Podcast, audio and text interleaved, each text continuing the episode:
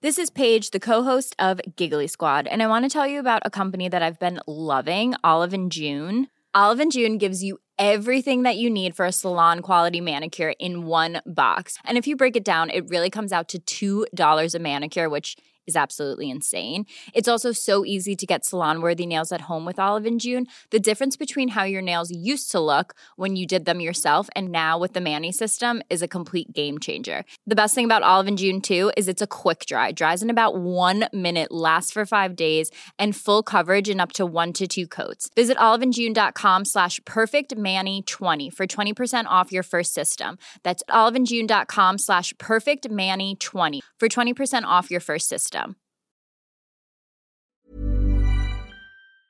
Ja, die Bauernproteste in Deutschland sind eine großartige Sache aus meiner Sicht. Diese Demonstration und dieser Widerstand in der Bevölkerung zeigt, die Bundesregierung muss zurücktreten.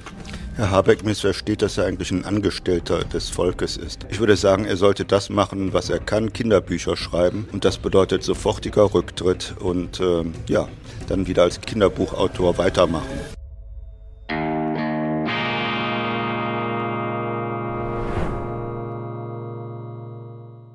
Grüezi miteinander. Ich begrüße Sie ganz herzlich zu einer weiteren Ausgabe von Weltwoche Daily Spezial. Mein Name ist Roman Zeller und neben mir sitzt ein prominenter, altbekannter Gast bei Weltwoche Daily Spezial. Es ist dies der ehemalige Präsident des deutschen Verfassungsschutzes Hans-Georg Maaßen, Chef der Werteunion und neuerdings auch Gründer seiner eigener, eigenen Partei, quasi fast schon Gründer, muss ich sagen. Herr Maaßen, vielen Dank, dass Sie mitmachen. Ähm, auch gutes Neues wünsche ich. Ein 20 2024, das ja rasant beginnt in Deutschland. Wenn man aus der Schweiz nach Deutschland blickt, sieht man da massenweise Traktoren, Bauernproteste, Aufstände. Vielleicht erste Frage, wie beurteilen Sie diese ja schon ungekannten Zustände, diese tumultartigen Zustände, diese Aufstände? Was ist da? Was, was fällt da Ihnen auf? Wie beurteilen Sie das? Zunächst mal Grüezi, Herr Zeller, hier in Zürich. Ich bin immer froh, hier zu sein. Ich mag Zürich, ich mag die Schweiz. Hier kann ich frei durchatmen. Ähm, ja, die Bauernproteste in Deutschland sind eine großartige Sache aus meiner Sicht äh, weil die Bauern, die werden seit Jahren äh, durch Regulation und Entzug von staatlichen Fördermitteln gequält. Äh, ich habe das gesehen beim, bei der äh, Regelung über die, das Insektenschutzgesetz, äh, bei Fragen, also äh, ob Wölfe unter das Jagdrecht fallen oder nicht. Es waren immer Entscheidungen zulasten der Landwirtschaft. Immer wieder die, die Landwirtschaft durch Flächenstilllegung ist benachteiligt worden und das geht an die Substanz der Betriebe, das geht an die Substanz der äh, Familien. Äh, und ich bin froh, dass die Bauern jetzt auch einmal deutlich zeigen, es geht so nicht mehr weiter, weil es so nicht mehr weitergeht. Die Bauern sind diejenigen, die mutig sind und auf die Straße gehen. Andere hätten das schon längst machen müssen. Ich habe das ja auch mir gedacht, als die Maut so dramatisch erhöht worden ist, die Lkw-Maut. Äh, weil es Auswirkungen hat auf das Transportgewerbe, weil es Auswirkungen hat letztendlich auf den Privatkunden. Äh, und ich habe jetzt auch wahrgenommen, dass mit den Bauern auch äh, viele, viele andere auf die Straße gegangen sind oder in Solidarität auch ihre Betriebe, ihre Praxen als Ärzte oder, oder Unternehmer geschlossen haben. Und ich muss sagen, es ist schön, dass in Deutschland auch mal klare Kante zu aus meiner Sicht völlig falschen Entscheidungen der Bundesregierung ge äh, gezeigt wird. Es sind ja eigentlich wahnsinnige Zustände, wenn man bedenkt, dass es eine Berufsgruppe ist, die auf die Straße geht, die Autobahneinfahrten und Ausfahrten blockiert, Straßen in den Städten auch blockiert und alle klatschen zu. Also totaler Support für eine Berufsgruppe. Gab es das schon mal in Deutschland? Kennen Sie diese Zustände? Haben, die, haben Sie das schon mal erlebt? Also man muss zunächst vorausschicken, es gab noch nie eine Ampelregierung in Deutschland, es gab noch nie eine so furchtbare Bundesregierung, wie wir die haben, die die so dramatische Fehlentscheidungen trifft und in so dramatischer Weise auch äh, negative Folgen für, für Deutschland hervorruft. Also dass die Bauern eine derartige Solidarität erfahren hier aus der Mitte der Gesellschaft von ganz normalen Bürgern, die im Grunde genommen auch ganz ruhig sind, wenn es um Autobahnsperrungen geht zeigt im Grunde genommen, äh, dass die Bauern damit einen Nerv getroffen haben. Oder man kann sagen, dass die Bauern deutlich gemacht haben als äh, Warnsystem, dass das Fass überläuft. Äh, und das Fass läuft nicht nur bei den Bauern über, das Fass läuft bei den Unternehmern über, die in Teilen fluchtartig Deutschland verlassen, wenn sie können, aber auch bei den Betroffenen, die Steuern zahlen, die immer sehen, die Steuern, die nehmen zu. Aber das, was der Staat als Gegenleistung bringt, kommt gar nicht mehr. Weder in Infrastruktur noch in Bildung, äh, noch jedenfalls, äh, was, was den Schutz der, der Familie angeht. Was also die Solidarität ist eigentlich grenzenlos. Ich habe eine Umfrage gesehen, 46 Prozent der äh, Befragten gemäß INSA würden sich ja, könnten sich auch dazu ähm, entscheiden, mitzuprozessieren, auf die Straße zu gehen. Was bedeutet das für die Zukunft? Was haben Sie das Gefühl? Also das bedeutet, dass die Bundesregierung sich nicht mehr auf eine Mehrheit in Deutschland stützen kann. Die Bundesregierung hat die Mehrheit verloren. Und wenn man Meinungsumfragen zu SPD, FDP und Grünen sieht, muss man sagen, in einigen Bundesländern wie Sachsen, Thüringen ist das eine politische Sekte. Ja? Eine FDP bei einem Prozent, eine SPD bei um die fünf Prozent, eine Grünen, die fast genauso groß sind. Das ist eine Sekte, das hat eigentlich nichts mehr mit Wiedergabe der Mehrheit des deutschen Volkes zu tun. Und das deutsche Volk wehrt sich jetzt auf andere Art und Weise. Sie fühlen sich in Teilen äh, hinter die Fichte geführt, äh, in Teilen insoweit, wenn sie SPD oder FDP gewählt hatten bei der letzten Bundestagswahl, haben die eine andere Politik erwartet. Und sie haben eine, äh, eine ideologische Politik äh, bekommen, eine grün-ideologische Politik. Äh, und diese Demonstration und dieser Widerstand in der Bevölkerung zeigt, die Bundesregierung muss zurücktreten. Wenn sie nicht zurücktritt, muss sie einfach weggewählt werden. Der Zorn richtet sich ja eigentlich vor allem gegen Wirtschaftsminister, den grünen Politiker Robert Habeck. Was ist vielleicht sein ganz großer Fehler? Warum sind die Leute so sauer? Wie schätzen Sie das ein? Was ist sein Fehler? Ich glaube, äh, er macht keine Fehler aus seiner Sicht, sondern er zieht seine Ideologie gnadenlos durch. Und jemand wie Habeck oder wie Frau Baerbock, die wollen auch wahrscheinlich bis zum Ende der Legislaturperiode ihr Projekt durchziehen. Und ihr Projekt ist, sie wollen eine ökologische Transformation des Staates. Es soll nur noch so viel Energie verbraucht werden, wie hergestellt wird durch erneuerbare Energien. Das heißt, die Deindustrialisierung Deutschlands ist ein Plan, offensichtlich ein Plan, der Grünen und von Teilen der SPD und Deindustrialisierung geht nur gegen den Willen der Bevölkerung, weil Deindustrialisierung bedeutet nicht äh, weniger Wohlstand, sondern ein Mehr an Armut, kann man inzwischen sagen. Habeck hat ja sich in einer Rede an die Nation, ans Volk gewendet und spricht eigentlich, er stilisiert diesen Protest eigentlich hoch, hoch zum Antidemokrat oder antidemokratischen Bewegung unterwandert und was weiß ich. Was missversteht Habeck aus Ihrer Sicht? Herr Habeck missversteht, dass er eigentlich ein Angestellter des Volkes ist. Äh, er maßt sich an, äh, diejenigen, die ihn gewählt haben und denen er im Grunde genommen sein Mandat verdankt, zu Maßregeln und hier als oberster Lehrer oder Richter anzutreten und Leute als Rechtsextremisten äh, oder als Verschwörungsideologen zu, zu betiteln oder zu, so zu behandeln, anstatt in Demut zu sagen, Leute, ich habe euch zu verdanken, ähm, dass ich hier Geld verdiene äh, und ich bin eigentlich der Auftragsnehmer von euch. Und ähm, wenn ihr, das Wahlvolk, mich nicht mögt, dann müsst ihr mich abwählen. Ja, also so ist das eigentlich in Deutschland. Politiker Minister sind letztendlich nichts anderes als Angestellte des Volkes. Aber das ist, wird mittlerweile von diesen Leuten missverstanden. Die sehen sich als Oberlehrer oder oberste Richter, die über das Volk urteilen und das Volk in gut oder schlecht ähm, einteilen können. Und diejenigen, die gut sind, sind natürlich nur diejenigen, die sie unterstützen. Aber die aus deren Sicht Guten sind auch inzwischen nur noch eine Sekte. Was wäre ein gut gemeinter Ratschlag jetzt aus Ihrer Perspektive an Wirtschaftsminister Habeck? Was würden Sie ihm derzeit raten? Ich würde sagen, er sollte das machen, was er kann, Kinderbücher schreiben. Und das bedeutet sofortiger Rücktritt und äh, ja, dann wieder als Kinderbuch, äh, Kinderbuchautor weitermachen. Sie haben ja angesprochen, dass er so von dieser Bewegung, ähm, im, die Wörter wie Querdenker, Rechtsextremist, dass das, das geistert so ein bisschen wieder durch die Presse. Und ich bin extrem froh, dass ich Sie hier als Gast habe, weil Sie haben, hatten 2018 hatten Sie den Mut, um da mal aufzuräumen bei diesen Protesten oder Demonstrationen in Chemnitz, haben gesagt, ja, das seien keine Hetzjagden gewesen im ja, eigentlich gegen alle, gegen jeglichen Widerstand aus Politik und Medien. Jetzt sind wieder die Medien dran, die von Querdenken, rechter Unterwanderung, von Rechtsextremisten da schreiben bei diesen Bauernprotesten. Wie würden Sie das heute einschätzen? Wie, sind diese, wie sehr sind diese Bauernproteste durch Rechte unterwandert? Was hören Sie, was nehmen Sie wahr? Vielleicht auch als Ferndiagnose, was glauben Sie? Also ich hatte 2018 schon wahrgenommen, äh, dass die Medien in der Lage sind, in Deutschland aus der Lüge eine Wahrheit zu machen und aus der Wahrheit eine Lüge, dass sie einfach die Welt kreieren und konstruieren, die sie haben wollten. Sie hatten Hetzjagden erfunden, die es nicht gab und in der Zeit danach ist es eher noch schlimmer geworden, was wir heute an berechtigten Protesten, an berechtigten Widerstand sehen, der ganz überwiegend friedlich auch stattfindet äh, ist nicht das, was die Medien darüber berichten.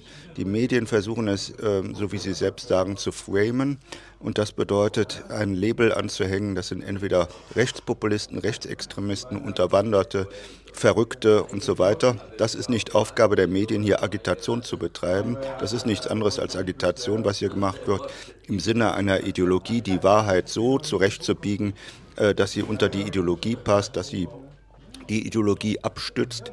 Und da muss ich sagen, diese Journalisten, man muss schon sagen, in Anführungszeichen Journalisten, besser, diese Propagandisten kommen dem Auftrag nicht nach, äh, den im Grunde genommen das Grundgesetz mit Blick auf die Medienfreiheit denen äh, äh, gibt. Äh, Journalisten äh, haben nicht das Grundrecht auf Presse- und Medienfreiheit, äh, um Lügen zu verbreiten oder um die Welt so falsch darzustellen, damit sie unter ihre Ideologie passt. Mhm wenn wir gerade dabei sind, apropos Ideologie, eine andere Gruppe, die ähm, auch Straßen blockiert hat, die auch ähm, Autobahnen zum Stillstand brachte, waren die äh, Klimaaktivisten, Klimakleber.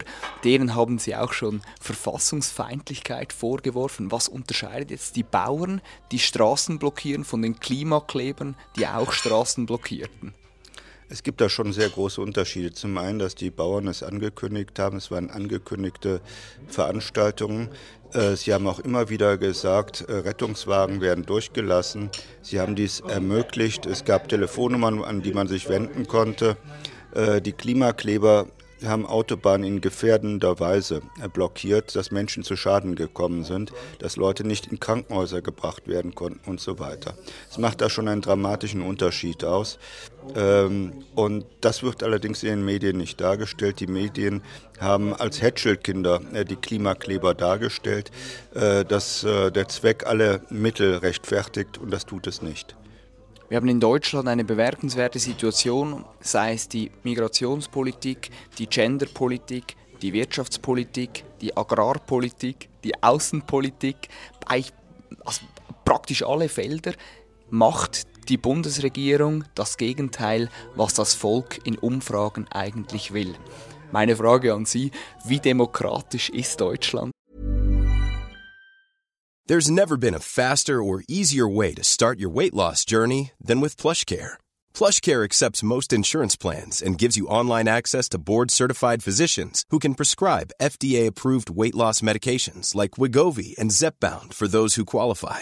Take charge of your health and speak with a board-certified physician about a weight loss plan that's right for you. Get started today at plushcare.com slash weight loss. That's plushcare.com slash weight loss. plushcare.com slash weight loss. Cool fact, a crocodile can't stick out its tongue. Also, you can get health insurance for a month or just under a year in some states. United Healthcare short-term insurance plans, underwritten by Golden Rule Insurance Company, offer flexible, budget-friendly coverage for you. Learn more at uh1.com. Ja, kann ich sagen. Mein Eindruck ist wirklich, und Sie haben ja so viele Politikfelder aufgeführt, Herr Zeller, man kann jedes, jeden Politikbereich nehmen. Wenn die Bundesregierung vor Entscheidungen steht und es gibt zwei Alternativen, wird immer die Alternative gewählt, die negativ ist für die Wähler, für das deutsche Volk. Das ist mein Eindruck und ich glaube, dieser Eindruck wird mittlerweile von, mehr, von der Mehrheit in, in Deutschland auch, auch geteilt. Wie demokratisch Deutschland ist, nun, die Bundesregierung hat die Mehrheit im Parlament, hat die Mehrheit jedenfalls der Stimmbürger gehabt bei der letzten Bundestagswahl. aber hat sie inzwischen verloren, nach Umfragen deutlich verloren. Und wenn die Bundesregierung äh, sich demokratisch empfinden würde und auch mit Demut äh, gegenüber dem, dem Wähler auftreten würde, würde sie jetzt entweder zurücktreten und sagen, wir machen den Weg frei für Neuwahlen, oder sie würde das tun, was die Mehrheit äh, der Wähler von der Bundesregierung erwartet. Äh, und das bedeutet eine völlige Umkehr von der politischen Ideologie, die sie derzeit vertritt. Würden Sie sagen, nicht Deutschland hat ein Demokratieproblem, sondern die Ampelregierung hat ein Demokratieproblem? Ich würde es in der Tat äh, festmachen bei der politischen Linken, äh, bei den sozialistischen Parteien, die wir in Deutschland haben. Und dieses Demokratieproblem sehe ich in der Tat auch darin, äh, dass diese Parteien so tun, als ob sie ewig regieren werden. Äh, denken Sie zum Beispiel an an das Beamtenrecht, äh, das jetzt äh, in unvorstellbarer Weise verändert worden ist, dass Menschen ihren Job als Beamte verlieren können, äh, weil sie den Staat delegitimieren und Politiker verächtlich machen. So und nicht anders ist das in der jüngsten Novelle dargestellt worden, also Veränderung des Beamtenrechts. Man könnte natürlich äh, sagen, diese Regelung wird auch mal angewandt werden können, wenn wir zum Beispiel einen AfD-Bundeskanzler hätten. Der könnte es genauso machen, dass missliebige Beamte rausgeworfen werden. Aber daran denkt die Regierung nicht, weil die Regierung daran denkt, sie würde ewig regieren. Es würde niemals eine AfD-Regierung geben oder Regierungen geben, die jedenfalls nicht links sind. Und das zeigt, macht deutlich, dass diese linken Parteien letztlich eine Vorstellung haben, die eigentlich nicht mit der freiheitlichen Demokratie in Einklang zu bringen ist, weil sie glauben, deren Ideologie wird auch in den nächsten 100 Jahren in Deutschland Politik machen.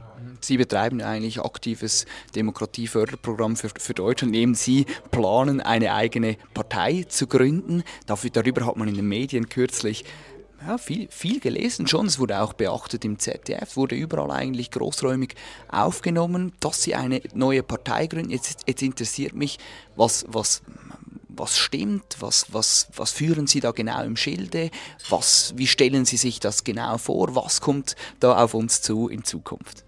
Naja, eigentlich ist das nicht so eine Neugründung der Partei, wie Sarah Wagenknecht das macht, sondern wir ähm, überlegen, uns von den Unionsparteien von CDU und CSU abzuspalten, zu denen wir immer noch gehören. Die Mehrzahl der äh, große Mehrzahl der Mitglieder der Werteunion, der ich vorstehe, sind noch Mitglieder der Unionsparteien, wie ich auch. Äh, und ähm, seit vielen Monaten wird bei uns darüber diskutiert, ob wir noch reinen Herzens und guten Gewissens Mitglieder von CDU und CSU sein können. Und ich bin in den letzten Monaten immer wieder angesprochen worden. Man kann auch sagen, es gab sanften Druck auf mich, äh, doch über den Stock zu springen, wie man mir sagte, dass wir uns abspalten von den Unionsparteien weil auch März nicht, nicht das liefert, was wir eigentlich erwarten, eine Politikwende. Und am 20. Januar wird die Mitgliederversammlung der Werteunion darüber entscheiden, ob wir unseren eigenen Weg gehen. Vielleicht für die äh, Zuschauerinnen und Zuschauer in der Schweiz, wie heißt, wie wird diese neue Partei heißen? Wie, was, wie kann man sie künftig, oder wie könnte man ihnen künftig beitreten? Was müsste man da suchen? Was für einen Suchbegriff? Also ich bin Vorsitzender der Werteunion, das ist ein politischer Verein von Mitgliedern von CDU und CSU und einigen Sympathisanten. Und äh, jetzt geht es um die Frage, ob aus Werteunion eine neue Partei wird. Das heißt, ob die Partei oder die, der Verein in Zukunft ähm, eine eigene Partei hat, der auch Werteunion heißt. Also das würde dann mit hoher Wahrscheinlichkeit Werteunion heißen, Werteunion als Partei. Und der Verein, den, dem ich bisher vorstehe, wird dann Werteunion Förderverein heißen. Und wofür wird diese vielleicht neue Partei stehen? Also die neue Partei wird eigentlich für das stehen, was CDU und CSU, die Unionsparteien, einmal ausgemacht haben. Wir empfinden uns als programmatische Rechtsnachfolger der, einer CDU von Helmut Kohl, von Ludwig Erhard, auch von Adenau und einer CSU von Franz Strauß. Und wir äh, gehen äh, programmatisch nicht den Weg von Angela Merkel, von Laschet und, und von Friedrich Merz. Wir wollen CDU pur und CSU pur. Wir wollen keine Berufspolitiker. Wir werden auch in der Satzung festschreiben, äh, dass äh, Mandate nur Menschen haben dürfen, die auch Berufs- und Lebenserfahrung in anderen Bereichen als Politik haben. Wir wollen nicht diese Berufspolitiker, die die CDU züchtet. Sondern wir wollen gestandene Leute, auch Quereinsteiger, äh, die etwas für ihr Land tun wollen und die den Sachverstand äh, aus ihren jeweiligen Lebensbereichen auch in die Politik bringen. Und wir wollen auch Volkspartei werden. Äh, insoweit Volkspartei, dass wir nicht nur konservativ sind, ich sage mal von, von den strengen Katholiken über die liberalen Unternehmer, über die Freisinnigen, Freigeistigen, bis hin auch, ich sage mal, zu, zu den äh, unseren Freunden von der Atlas-Initiative um Markus Krall, äh, die wir einbinden wollen und die auch ihre Rolle bei uns letztendlich äh, finden können. Und das hat sich bestätigt, indem jemand wie Markus Krall ähm, deutlich macht, er steht zu uns, aber auch viele FDP-Anhänger haben in den letzten Tagen zu mir Kontakt aufgenommen äh, und gefragt, ob sie auch Mitglieder werden können. Jetzt äh, kommt mir das so ein bisschen vor, wie wenn Ihnen so eine, eine Art CDU der, der Vergangenheit, der 80er Jahre, Helmut Kohl, äh, Franz Josef Strauß, ein bisschen dieses 80er-Jahr-Flair da anhaftet. Jetzt könnte man natürlich als, als Gegenfrage fragen, ähm, hat sich die Gesellschaft nicht weiterentwickelt? Hat sich da nicht etwas getan? Ist dieses Vergangenheits-CDU-Modell überhaupt noch, ja, sagen wir mal, in Anführungs- und Schlusszeichen, nicht in diesem negativ behafteten, konnotierten Sinn, zeitgemäß? Ist das noch zeitgemäß? Kann man quasi mit dieser Vergangenheit in die Zukunft? Es gibt manches, äh, was zeitlos ist und manches, was nicht zeitgemäß ist.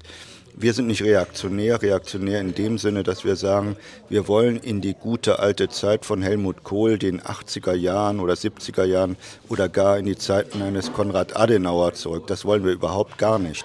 Ähm, weil damals war auch nicht alles gut gewesen und äh, auch mit den Rezepten von damals kann man nicht unbedingt die Probleme von heute und von, von morgen lösen. Ist diese, ist diese Sarah Wagenknecht, das haben Sie angesprochen, ist das prominente äh, Gegenbeispiel zu Ihnen, die auch eine neue Partei gründen, ein bisschen anders als Sie. Sie gründen sie von Grund auf neu. Hätte man vielleicht auch sagen können, ja, es wäre fast effizienter, man könnte mehr bewirken, wenn man sich zusammentut für diese freie Rede, einstehen zusammen. Haben Sie sich das jemals überlegt oder war das von Anfang an ausgeschlossen? Schauen Sie mal, was uns prägt ist, ich sagte, wir, wir empfinden uns als CDU und CSU 1-0. Das heißt nicht, dass wir unbedingt konservativ sind, sondern wir sind wertegebunden. Das heißt, aufgrund unserer Überzeugung wollen wir Politik machen. Also Überzeugung im Grunde genommen als Lösungshilfe für die Probleme, die wir heute haben und für die Gestaltung von Deutschland, wie es vielleicht 2030 aus, aussieht. Natürlich müssen wir auch äh, ganz andere Wege gehen, als unsere Vorfahren gegangen sind, weil die Probleme heute andere sind als, als damals. Bei Sarah Wagenknecht ist es so, was, was mich mit ihr äh, möglicherweise, ich denke aber ja, äh, verbindet, ist, dass sie die Probleme so sieht oder viele Probleme so sieht, wie wir sie auch sehen. Nur auf der Lösungsebene geht sie andere Wege. Wie ich sagte, wir sind wertegebunden aufgrund unserer bürgerlichen, konservativen und liberalen ähm, Wurzeln äh, versuchen wir die Probleme zu lösen. Frau Wagenknecht ist Sozialistin und will die Probleme sozialistisch lösen. Sie will mehr Staat, sie will mehr Zuständigkeit und die Lösungsebene ist dann eine sozialistische. Und da kommt es mit den Rezepten aus dem sozialistischen Werkzeugkoffer. Unsere Lösungen sind bürgerliche. Und das macht auch letztendlich den Unterschied ähm, zur AfD aus. Die AfD spricht auch Probleme an. Aber die Lösungen, die die AfD anbietet, sind nicht die Lösungen, die wir aufgrund unseres Wertekodexes einer liberalen bürgerlichen Gesellschaft äh, anwenden wollen. Worin würden Sie sagen, unterscheiden Sie sich inhaltlich von der AfD? Und ich habe schon in Teilen den Eindruck, dass die AfD durchaus einen starken Staat will, mehr Staat will. Äh, ich empfinde sie in, in Teilen als sozialdemokratisch oder vielleicht sogar sozialistisch, ähm, was ich in, im Osten auch durchaus nachvollziehen kann, weil viele Leute, die äh, über die DDR geprägt sind und die soziale Seite äh, der DDR schätzen gelernt haben, ähm, auch die soziale Seite der AfD schätzen. So nehme ich das wahr. Äh, was uns einfach prägt, ist, wir wollen weniger Staat. Wir wollen in vielen, vielen Bereichen weniger Staat. Und das bedeutet auch Rückbau äh, des Staates, der Bürokratie, Rückbau von Transferleistungen, von Subventionen, Förderung äh, der Selbstständigkeit von Menschen. Wir sind in der Lage, der Staat soll das tun, was im Grunde genommen die Grundaufgaben des Staates sind. Sicherheit gewährleisten nach innen, Sicherheit gewährleisten nach außen, was der Staat jetzt in Teilen gar nicht mehr wirklich tut. Äh, aber er soll sich nicht mit Sozialem beschäftigen, es sei denn, er gibt den Menschen die Stütze, dass wenn sie fallen, dass sie nicht ins Bodenlose fallen, sondern dass sie wieder aufstehen und weiterlaufen können.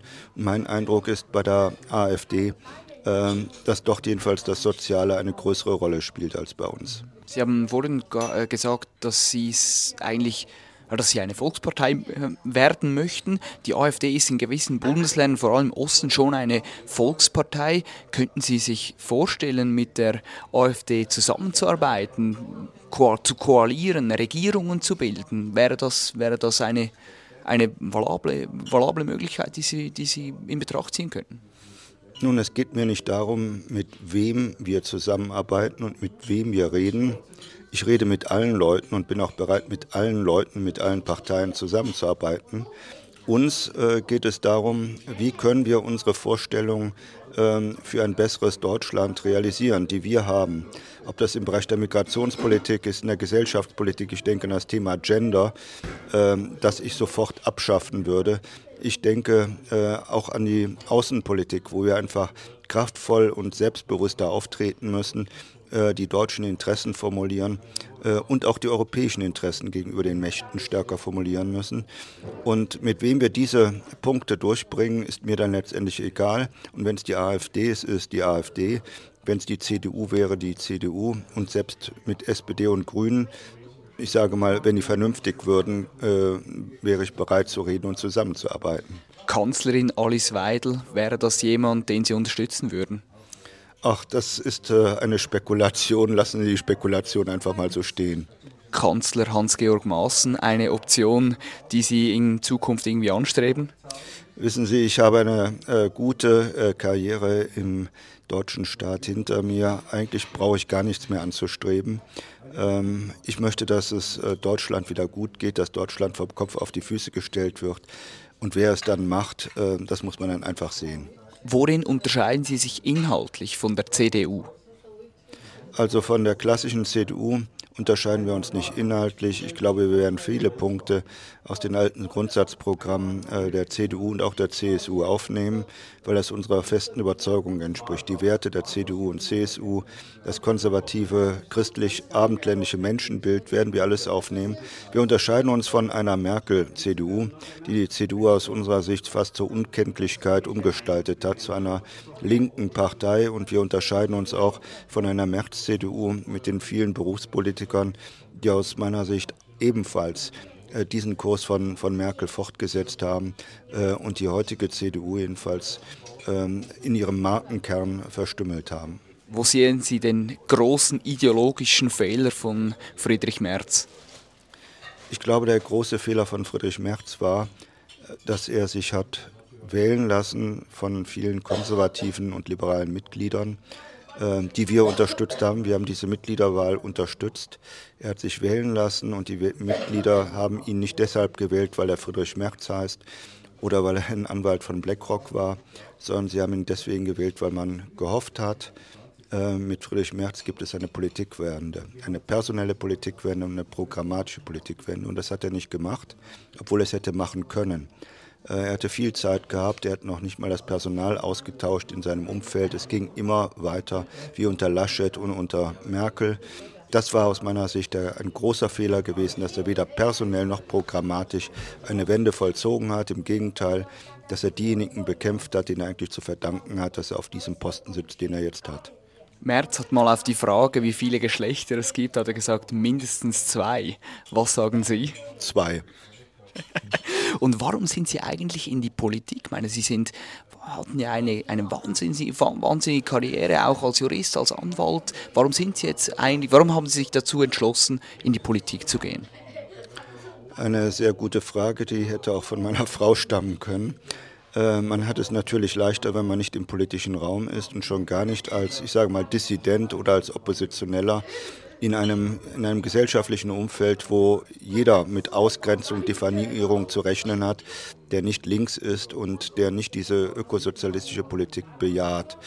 Äh, ich mache das deshalb, weil ich einen Amtseid geleistet hatte auf äh, das deutsche Volk und auf die Bundesrepublik Deutschland und es nicht mehr ertragen kann, dass wir hier eine politische Kaste haben von Berufspolitikern, die dieses Land hier an den Abgrund geführt haben und äh, die das Land jetzt unter Olaf Scholz jetzt noch einen Schritt weitergebracht haben, dass wir jetzt hier im freien Fall sind. Ich kann es einfach nicht ertragen äh, und äh, da ich leider viel zu wenig Leute sehe, die mitgezogen sind und gesagt haben, ich ertrage es auch nicht, versuche ich jetzt die Menschen zu mobilisieren. Äh, ich will nicht äh, wie Sarah Wagenknecht beim Bündnis Wagenknecht, die einfach die solitär sein und alle anderen sind nur einfache Mitglieder. Ich will viele Leute mitreißen, auch Politiker und auch Funktionäre, äh, dass sie endlich begreifen, dass, dass wir hier eine gigantische Aufgabe zu lösen haben, wenn wir Deutschland wieder vom Kopf auf die Füße stellen wollen. Und warum ist Deutschland trotz allem nicht verloren? Warum glauben Sie trotz allem Negativen, das wir da aufgezählt haben, trotzdem an Deutschland? Da komme ich wieder zurück zum Anfang unseres Gespräches. Schauen Sie sich die Bauernproteste an und die große Solidarität, die es dafür in Deutschland gegeben hat. Ich bin der Überzeugung, der überwältigende Teil äh, der Bürger in Deutschland will eine andere Politik, aber sie können sich im Teil nicht artikulieren, weil diejenigen, die dafür gewählt worden sind, ihre Interessen zu vertreten, es nicht tun. Diese Bürger sind unzufrieden und man muss diesen Leuten helfen politisch helfen, man muss ihnen eine Stimme geben, man muss ihnen Gewicht geben und in deren Sinne die Politik umgestalten. Und ich glaube, äh, wir könnten das als Werteunion, wenn wir Partei würden. Und wir könnten es dann auch mit anderen, die die gleichen politischen Auffassungen haben, können wir es durchsetzen.